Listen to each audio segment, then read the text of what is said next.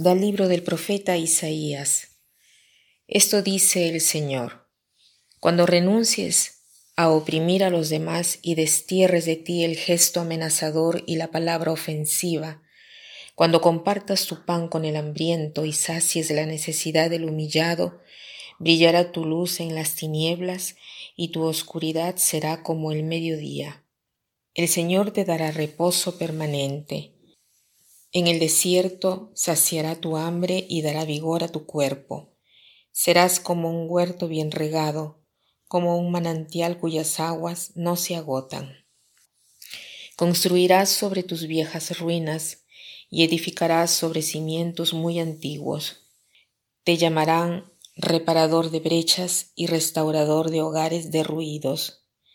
Si detienes tus pasos para no violar el sábado y no tratas tus negocios en mi día santo, si llamas el sábado al sábado tu delicia y lo consagras a la gloria del Señor, si lo honras absteniéndote de viajes, de buscar tu interés, de tratar tus asuntos, entonces el Señor será tu delicia. Te asentaré sobre mis montañas, te haré gustar la herencia de tu padre Jacob. Estamos siempre en la última parte del libro del profeta Isaías y aquí él continúa el discurso de ayer. El verdadero ayuno, el verdadero sacrificio es el de quitar de en medio de nosotros la opresión, el señalar, el hablar mal de los demás, el continuar a hacer sufrir a quien ya sufre, y después habla de una cosa muy importante que nosotros lo dejamos de lado. Él habla del no transgredir el sábado. ¿Qué cosa quiere decir esto? El sábado para los hebreos era el día sagrado para ellos, el día del reposo del Señor. Dios creó el universo en seis días y el séptimo día reposó. ¿Qué quiere decir? Que contempló todo lo que había hecho. El hombre fue hecho a imagen y semejanza de Dios. El hombre puede contemplar las obras del Creador, el único ser sobre la faz de la tierra que tiene la posibilidad de gozar de la hermosura, que tiene el sentido de lo estético. Por lo tanto, puede admirar las obras de Dios y puede encontrar en él su reposo.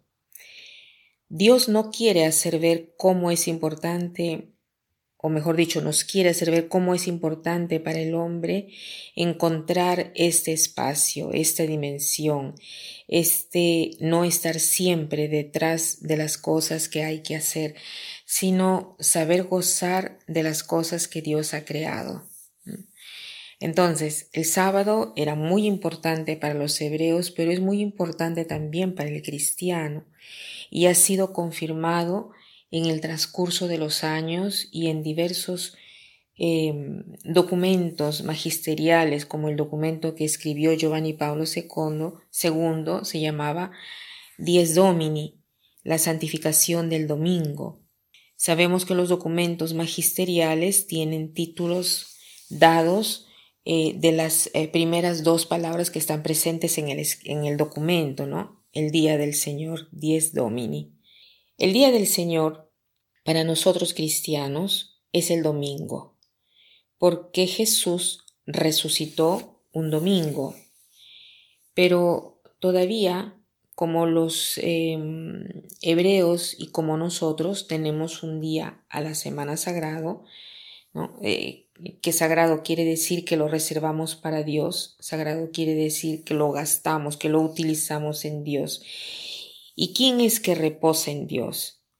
Quien cree en la divina providencia, quien no se agita, quien trata de trabajar y hacer todo mejor durante la semana, pero después no continúa trabajando el domingo, sino que deja eh, al Señor el resultado de sus acciones y se confía en la providencia de Dios y no continúa eh, trabajando justo para dar espacio al alma, a las actividades espirituales.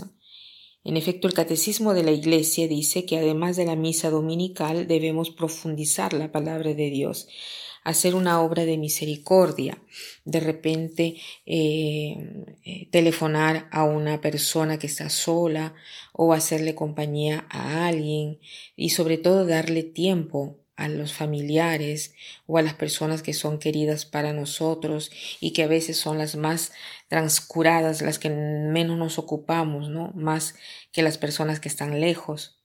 Entonces, este documento es una llamada para participar de la misa dominical y hoy es muy eh, transcurada, dejada de lado, ¿no? No solo por el bienestar, por el consumismo, sino sobre todo por la pandemia. Con esta excusa hemos iniciado a tomar nosotros un camino de repente equivocado. Hoy quisiera que esta reflexión nos lleve a profundizar cómo es nuestro eh, compromiso por la misa dominical, si hemos entendido la importancia, si dedicamos también eh, tiempo a la oración y a la profundización de Dios y si participamos de la Eucaristía y cómo participamos. Entonces debemos ser perseverantes en ir a misa. Y para terminar, quiero citar una frase que dice así, quien no sabe reposar en Dios, no sabe reposar. Quien no sabe reposar en Dios, no sabe reposar. Que tengan un buen día.